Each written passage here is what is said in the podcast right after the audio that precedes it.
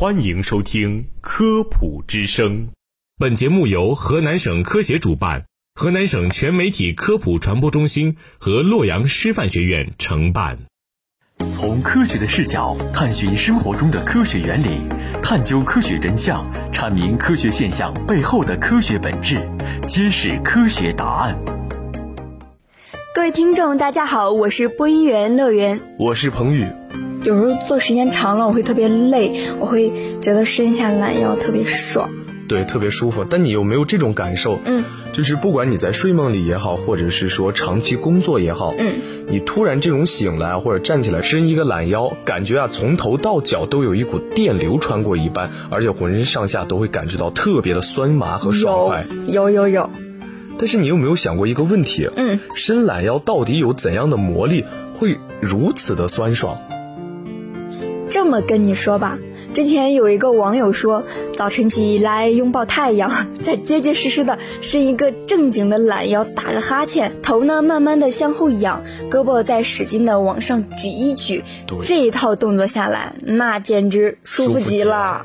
对，其实啊，伸懒腰是由于你长时间保持一个姿势，嗯，因为身体有这种想要动起来的欲望，伸懒腰是一种可以说是伸展腰部、活动筋骨和放松脊椎的一种自我锻炼的办法。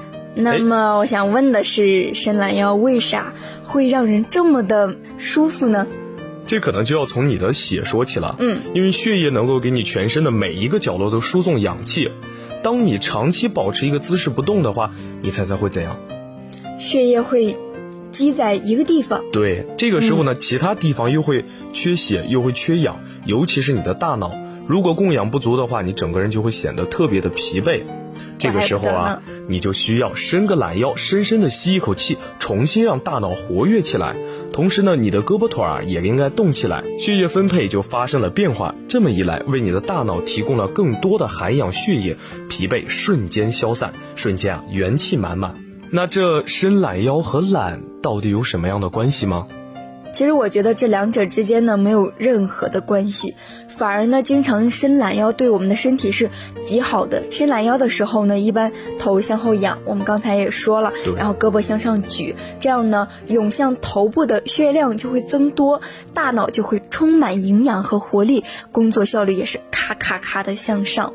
嗯，而且我们整个身子向后仰的时候，会感觉到胸腔慢慢的扩张，然后血液流过心肺等器官，就会补充到充足的营养，除掉一些没有用的身体垃圾。顺便呢，还能练一下腰部肌肉，防止脊柱向前弯曲，也就是我们常说的驼背。哦，对，同时也可以为你练就好身材助一把力哦。那其实说到这儿，你真的会伸懒腰吗？如果姿势不对啊，严重的能够拉伤肌肉。但其实伸懒腰不是随便伸伸就行，也是需要技术含量的。对，伸懒腰的时候呢，你的身体要尽量的舒展，越展越好。胳膊腿儿也要使劲的伸直，你要有全身肌肉都在用力的感觉。而且在伸展的过程中，吸气。然后伸完之后呢，全身的肌肉也会跟着放松。